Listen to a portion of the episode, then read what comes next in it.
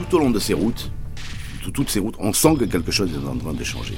Quelque chose qui est irréversible va commence. Les Allemands de l'Ouest, dans les premiers temps, ont accueilli leurs frères de l'Est, mais dans des, explosions de joie, des démonstrations absolument insensées. Il y avait du mousseux ou du champagne. 30 ans et des poussières. Épisode 2. Bravo les trabis. Et Turgot lui, il a joué les fiers à bras. Il a dit, mais je les accueillerai tous. Sauf que lui, il qu'il y aurait 100 000 en moins de 3 semaines, et c'est 300 000 qui ont débarqué. Et s'il ne ferme pas les frontières, il en aurait eu un million. Été 1989. Les frontières du bloc soviétique commencent à se fissurer. En Bulgarie, Roumanie ou RDA, des milliers de familles parviennent à s'enfuir. Yves grand reporter à Sud-Ouest, repart sur les routes raconter cet exode qui préfigure les bouleversements à venir. Bonjour Yves. Bonjour Jean-Pierre. Alors dans le précédent numéro, que vous auditeurs pouvez aller écouter sur sudouest.fr, euh, nous nous étions quittés. Yves, à ton retour d'Afghanistan en 1989 toujours. Et quelques temps plus tard, nous sommes au cœur de l'été et tu décides de repartir à l'Est, cette fois-ci au cœur du bloc soviétique. Alors, tu peux me dire pourquoi à ce moment-là? Mais parce que hum, il se passe en, ce moment-là, pendant l'été, pendant tout l'été, un, euh, remue-ménage considérable dans euh, ce qui était le bloc de l'Est, avec des va-et-vient dans tous les sens, qui touchent beaucoup, de pays, essentiellement l'Allemagne, c'est ce qu'on a reconnu, mais également, euh, on se souvient beaucoup moins de ce qui s'était passé en Bulgarie, par exemple. Les Bulgares partaient en Turquie, on se souvient beaucoup moins des Roumains qui essayaient de passer en Hongrie. Et donc, il y a, ces va-et-vient de peuples qui finalement votent avec les pieds selon la formule consacrée et euh, essaient de quitter les pays qu'ils considèrent comme étant dans des régimes oppressants, euh, qui ne donnent pas de liberté. Et surtout, il y a le grand rêve de l'Ouest qui, euh, qui est en train de naître. Et donc, un jour, le rédacteur en chef de, l'époque, Pierre Veilleté, me dit vous devrez regarder, vous devrez vous intéresser à ce qui se passe dans, dans tous ces pays, et proposez-moi un plan de reportage. Et donc, je suis parti euh, à la fin de l'été euh, en Turquie pour aller voir les réfugiés bulgares. La Bulgarie faisait partie des régimes communistes de l'époque, de ce bloc de l'Est, qui étaient des régimes très durs.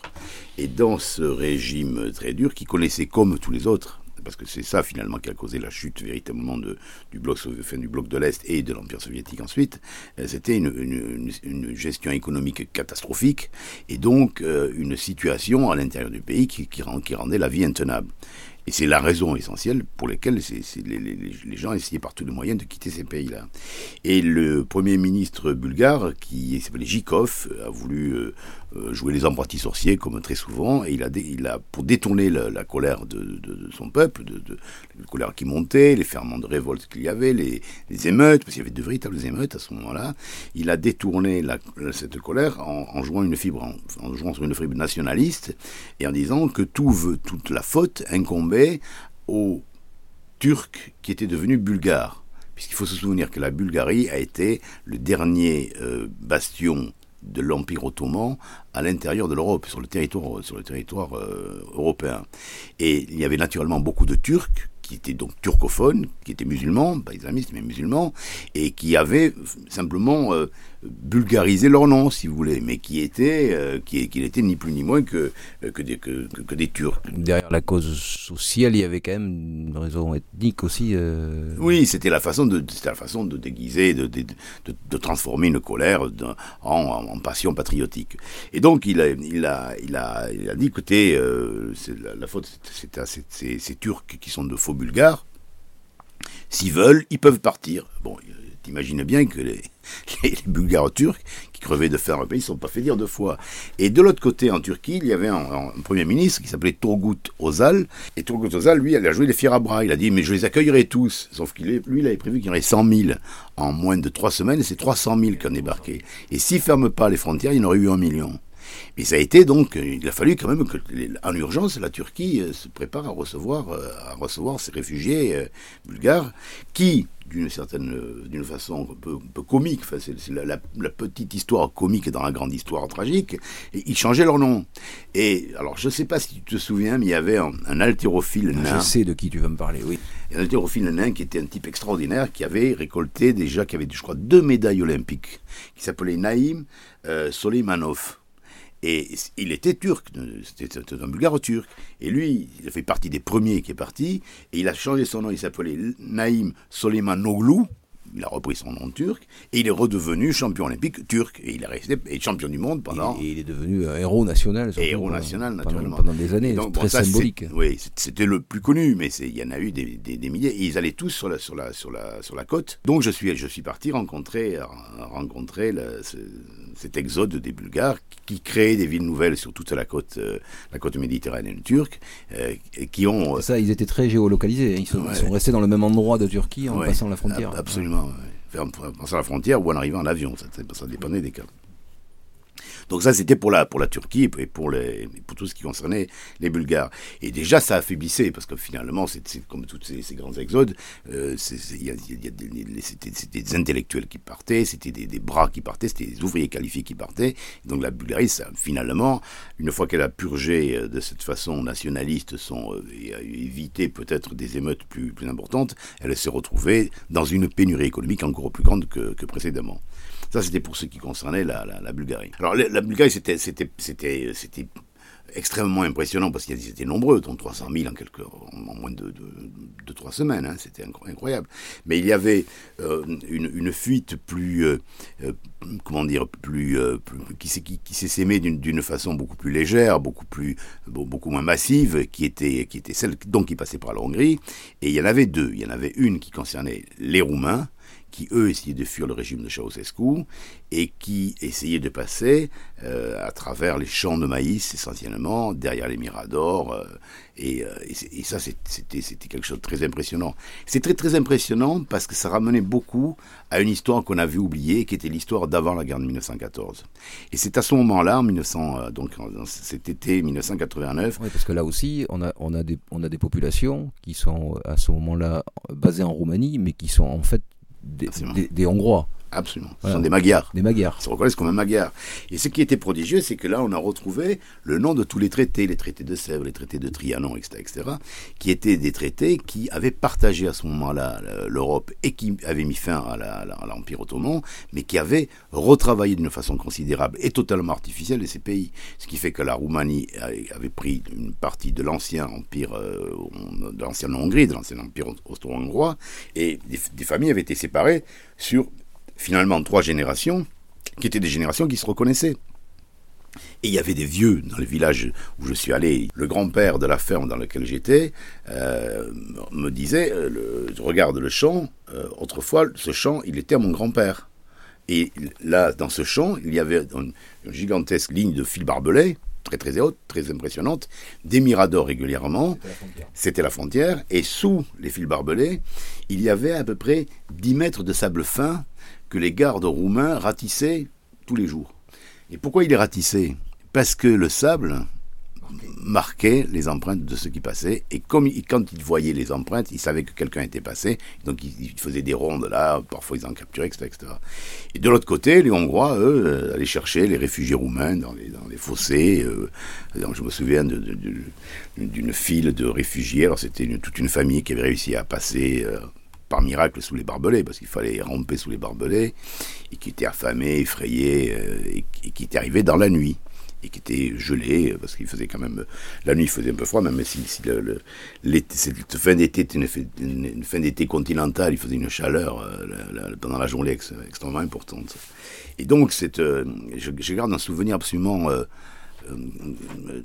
merveilleux de ce, de, ce, de ce, moment de reportage parce que dans cette ferme dans laquelle j'étais, naturellement, moi j'étais loin de parler, je ne parlais pas l'hongrois, je ne parlais pas plus le roumain que l'hongrois, et on arrivait à se comprendre avec, avec, avec ce vieux ce vieux paysan qui, qui, avait quelque chose d'extrêmement émouvant, très touchant, et à un moment donné, il, a, il, il, avait dit à sa femme, tu vas nous faire manger. Et il était, il était parti dans, le, dans son chai, il était allé chercher un vin blanc un peu aigre comme ça, et la femme était revenue, elle nous avait fait une sauce tomate avec des œufs.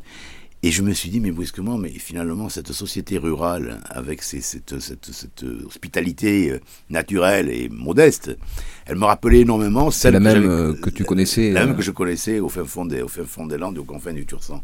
Et c'était très, très curieux. Et puis, en plus, ces, ces grands champs de maïs, c'était tout un paysage qu'on qu reconnaissait assez, assez facilement. Alors, j'ai triché, moi, un peu, j'ai révisé forcément avant cette série il y a deux papiers dans, dans, dans, la grande série que tu publies à l'époque qui s'appelle La route de Debrecen. Et le deuxième, c'est Nous sommes tous des Magyars. Et là-dedans, donc, tu, tu, racontes aussi donc cette euh, particularité, euh, voilà, de cet exode-là. Euh, c'est cette, ce, ces conséquences de l'explosion de, de l'après première, première, première guerre mondiale finalement, et tu retrouves la trace aussi de tout de ce peuple magyar qui est tronçonné par le milieu, par, une frontière totalement artificielle et qui était en train de nouveau d'exploser. Quoi. À ce moment-là, en 1989, cet été 1989, où que nous nous tournions, on se retrouvait à l'été 1919, ou, enfin, ou à l'été 1919, juste après le traité de Versailles. C'était ça qui était passionnant. C'est-à-dire que il y avait une histoire qui était en train de se produire, une histoire qui a marqué, qui maintenant euh, qui fait partie des grandes dates historiques du XXe siècle, donc 1989. Mais cet été 1989, comme, dans, une, dans, une, sorte de, poupée gigogne russe, nous ramenait également à l'été 1919, 70 ans avant, dans une histoire qu'on avait occultée, et qui revenait à nous avec une force incroyable et qui se rappelait à nous, non pas d'une manière irréelle, non pas d'une manière euh, euh, factice, mais à travers des témoignages uniquement d'individus que nous rencontrions, qui étaient soit des hommes politiques, soit ce paysan dont je, te parle, euh, soit des déclarations de plus en plus fortes, de plus en plus conscientes des hommes politiques qui rappelaient également les, passés, de, de, de, ce qu'ils de ce qu'il retrouvait d'une certaine manière. Parce que cette, cette histoire enterrée, cette histoire euh, qui, avait voulu être euh, occultée, est revenue avec infiniment d'autant plus de force qu'elle avait été occultée pendant autant d'années. C'est donc pas un hasard si en 89, donc déjà, la Hongrie est un espèce de nœud gordien de tout ce qui est en train de se passer, parce que c'est donc par, là que... C'est par là que tout passe, et c'est passionnant parce que... Euh, d'abord, la Hongrie, c'est un étrange pays. Euh, la langue, euh, c'est une langue finno-hongarienne, mais qui n'a strictement rien à voir avec les langues que l'on connaît autour. c'est un pays qui, est magnifique, très beau, très, très différent, mais très très beau. Et c'était un pays, à l'époque, on appelait ça la cabane la plus désirable de tout le camp de l'Est. Euh, parce que c'était effectivement la seule pays communiste dans lequel il y avait euh, une espèce de douceur de vivre, c'est ça peut-être? Sinon une espèce de douceur de vivre, du moins une, certaine occidentalisation par capillarité. Et ça, ça tenait à, essentiellement à un homme qui était le premier ministre hongrois de l'époque, qui s'appelait Nikos Nemeth, et qui lui été arrivé parce qu'il était économiste et que également dans ce pays la situation économique était catastrophique. Donc il avait été bombardé premier ministre sans passer par les échelons intermédiaires qu'exigeait normalement le, le, parti, le Parti communiste. Et l'une de ses premières décisions a été de ne pas interdire le passage pour quiconque entre la frontière, sa frontière hongroise et la frontière autrichienne. Alors qu'est-ce qui s'est produit? Ben, Ça a été un appel d'air illico. C'est-à-dire que l'été qui a suivi, les Allemands de l'Est, qui venaient passer leurs vacances dans un pays ami, dans un pays frère du bloc de l'Est qui était la Hongrie, et essentiellement autour du lac Balaton, ils sont repartis comme tous les années, comme, tous les, comme chaque été, sur les rives du lac Balaton, mais ils sont jamais revenus. Et c'est ainsi que tout cet été-là, on a vu des cohortes de petites trabantes. Alors je ne sais pas si tu te rappelles de ces images, les trabantes, c'était des voitures euh, qui, étaient à trois temps, je crois. Minimaliste, on va dire ça comme ça. Oui, minimaliste, c'est le terme exact. Oui, c'était grosso modo des pots de yaourt avec, des, avec un moteur et qui pétaradaient, qui avec des, des, des, des, des pétarades d'huile et de fumée comme ça noire. Et c'était la voiture de l'Allemagne de l'Est. C'était la voiture, c'était la voiture populaire de l'Allemagne de l'Est. Et donc ils sont partis avec leur trabante et ils sont arrivés jusqu'en euh, jusqu'en Hongrie. Et puis ils ont, ensuite ils sont continués vers l'Autriche. La, la différence de cet été 89, c'est qu'ils avaient l'habitude de venir déjà dans ce, dans ce pays-là en vacances. Ce qui change, c'est qu'ils ne repartent pas dans le même sens euh, désormais. Et ça c'était prodigieux et ça donc j'avais j'avais fini par ce grand reportage autour du lac Balaton. Et ensuite, sur les autoroutes qui amenaient vers, vers l'Autriche. Le lac Balaton, c'est à combien de la frontière, à peu près Le lac Balaton, c'était à 50 km de la frontière. C'était pas très très loin. Euh, mais cette frontière qui était le, la, dernière, la dernière avant l'Ouest, avant cet Ouest désirable, brusquement s'est ouverte. Et euh, tout le long de déjà en Autriche, mais alors en Bavière, c'était absolument inimaginable. Les Allemands de l'Ouest, dans les premiers temps, je dis bien dans les premiers temps, ont accueilli leurs frères de l'Est, mais dans des, explosions de joie, des démonstrations absolument insensées. Il y avait du mousseux ou du champagne, enfin du champagne, du mauvais champagne, pour dire la réalité, qui était débouché de, à chaque fois qu'il y avait une petite trabante qui passait. Bravo les trabis. Il y avait même des panneaux sur le bord des routes, je me souviens. Euh, euh, citoyens allemands, attention aux trabantes, elles ne roulent pas vite. Et ce qui était vrai, parce qu'ils ils, ils roulaient à 80 à l'heure maximum, donc les autres avaient leur Mercedes ou leur Opel ou que sais-je. Pour elles, c'était de véritables dangers, ces petites travaux. Tu arrives, tu arrives au lac Balaton en, arrivant par l'Allemagne de l'Ouest, donc c'est ça Par la Bavière? C'est-à-dire, je suis arrivé, je suis arrivé à, Munich, puis je suis parti à, une, ville qui s'appelle Passau, qui est en Bavière, cœur de Bavière, sur le bord du Danube. Ensuite, je suis passé en Autriche. Et en, Hongrie, je suis parti pour faire mon reportage illico à la frontière roumaine, pour aller rencontrer donc dont, on a parlé tout à l'heure, c'est-à-dire les, quelques réfugiés roumains. Et au retour, j'ai suivi, j'ai suivi, j'ai fait la route consciencieusement derrière les trabantes. Que, faisaient, donc, que faisaient les Allemands de l'Est pour savoir quelle route ils faisaient. Et qui était assez longue hein, quand même, parce qu'à 80 km à l'heure, ils n'étaient pas le. donc pas ils repassaient par l'Autriche, c'est ça? Ils ressortaient par l'Autriche? Ils ressortaient par l'Autriche, puis ensuite ils revenaient en Bavière où ils étaient accueillis. Il y avait, il y avait des camps qui avaient été créés immédiatement dans, les, dans, les, dans la dernière semaine d'août, dans les dernières semaines d'août, et ensuite tout le mois de septembre.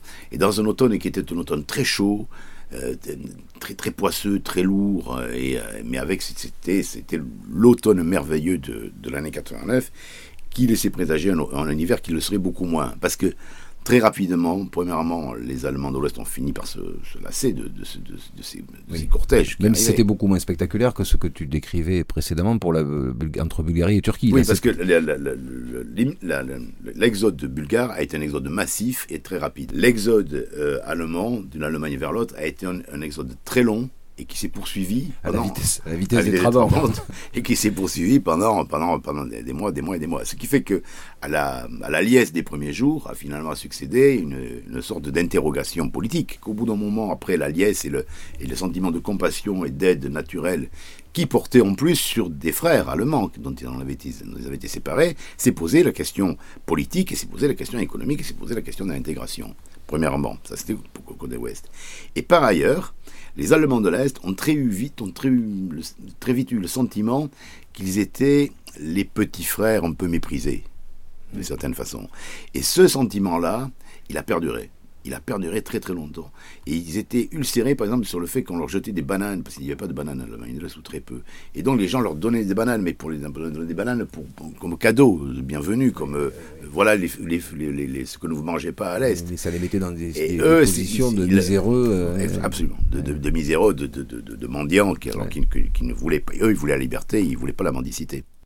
Tout ça, tout ça se passait sur fond de, de dégel, on va dire. Mais il y a le fond politique et il y a notamment le jeu russe euh, qui, qui, euh, qui, qui, influe sur ce, sur ce, ce fond social. Et, voilà. Tout au long de ces routes, toutes ces routes, on sent que quelque chose est en train de changer. Quelque chose qui est irréversible va, commence. On n'arrivait pas à comprendre.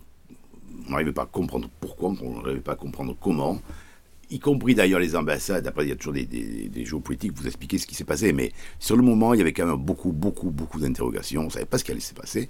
On ne connaissait pas le véritable but que, que poursuivait Gorbatchev, tout en sachant qu'à l'époque, il avait déjà un plan qui était prêt, mais on ne le connaissait pas euh, véritablement. Est-ce qu'il s'agissait par exemple de, ce qui peut être une, hypothèse d'ailleurs qui a, circulé à l'époque, est-ce que en jetant ces réfugiés sur les routes, c'était une façon de, déstabiliser les économies occidentales? Ça aurait pu l'être par exemple.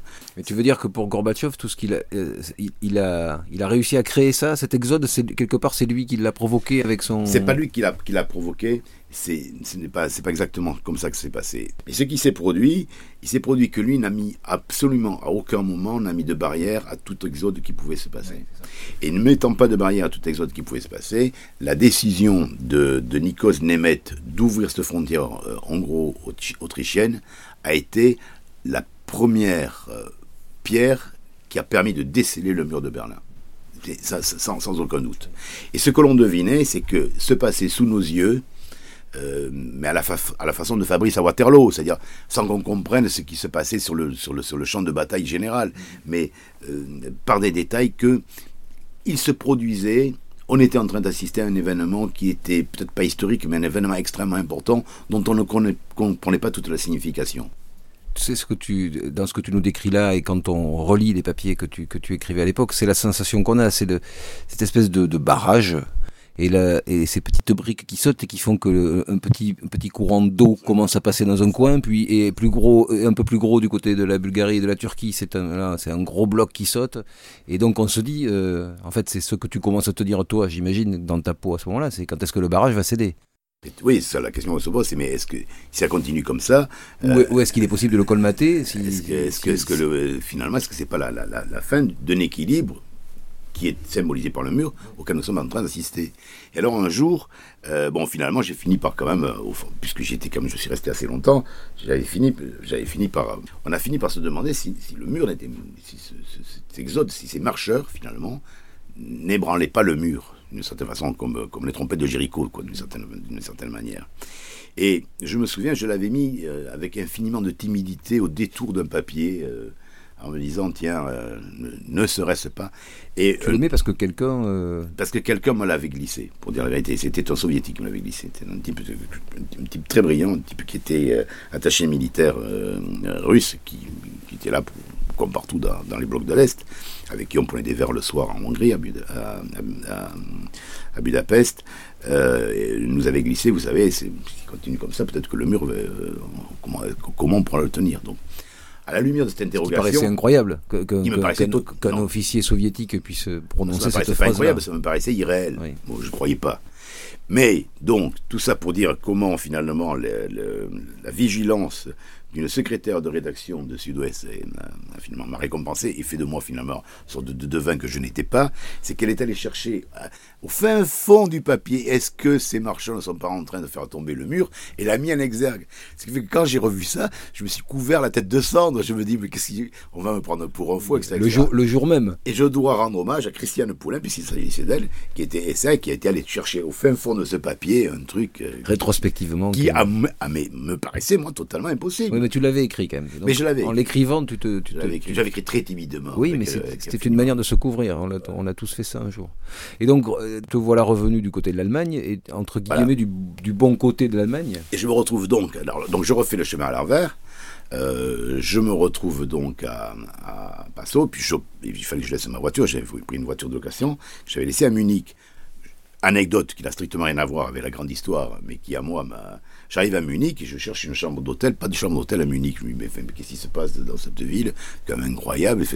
L'infrastructure hôtelière est nulle. C'est quoi? Je ne voyais pas ça des Allemands. J'avais oublié un seul détail, c'était la fête de la bière. Donc j'ai dormi dans la voiture devant le, devant le, le, le, le, poste où je devais la rendre, enfin la, la, la, gare où je devais, où je devais la rendre jusqu'au matin pour prendre mon avion ensuite qui me ramenait en France. Mais une fois que j'étais revenu là, la seule chose qui moi m'intriguait, c'était aller faire le, le, le, tour complet et aller à Berlin-Ouest, puisque je venais de voir tous les types qui arrivaient de Berlin-Est et je voulais me retrouver de l'autre côté d'une certaine façon du mur, et donc je me suis dit maintenant il faut que j'aille à Berlin. Et donc ça, on va le voir dans un autre épisode parce que on est loin d'en avoir fini avec cette série de 30 ans et des poussières. On va revenir à Berlin très bientôt, Yves, c'est promis. Merci pour aujourd'hui. Merci.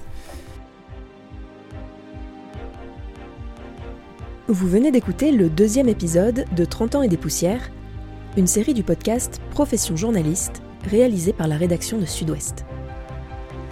Merci à vous qui êtes de plus en plus nombreux à nous écouter. N'hésitez pas à nous donner votre avis, vos conseils ou vos suggestions à podcast.sudouest.fr. Retrouvez tous les épisodes enrichis d'articles d'archives, de repères historiques et de cartes sur le site internet de Sud-Ouest à la rubrique Podcast. Et pour ne pas manquer les prochains, abonnez-vous à Profession Journaliste sur Apple Podcast, Spotify, Deezer ou votre application de podcast favorite. À bientôt!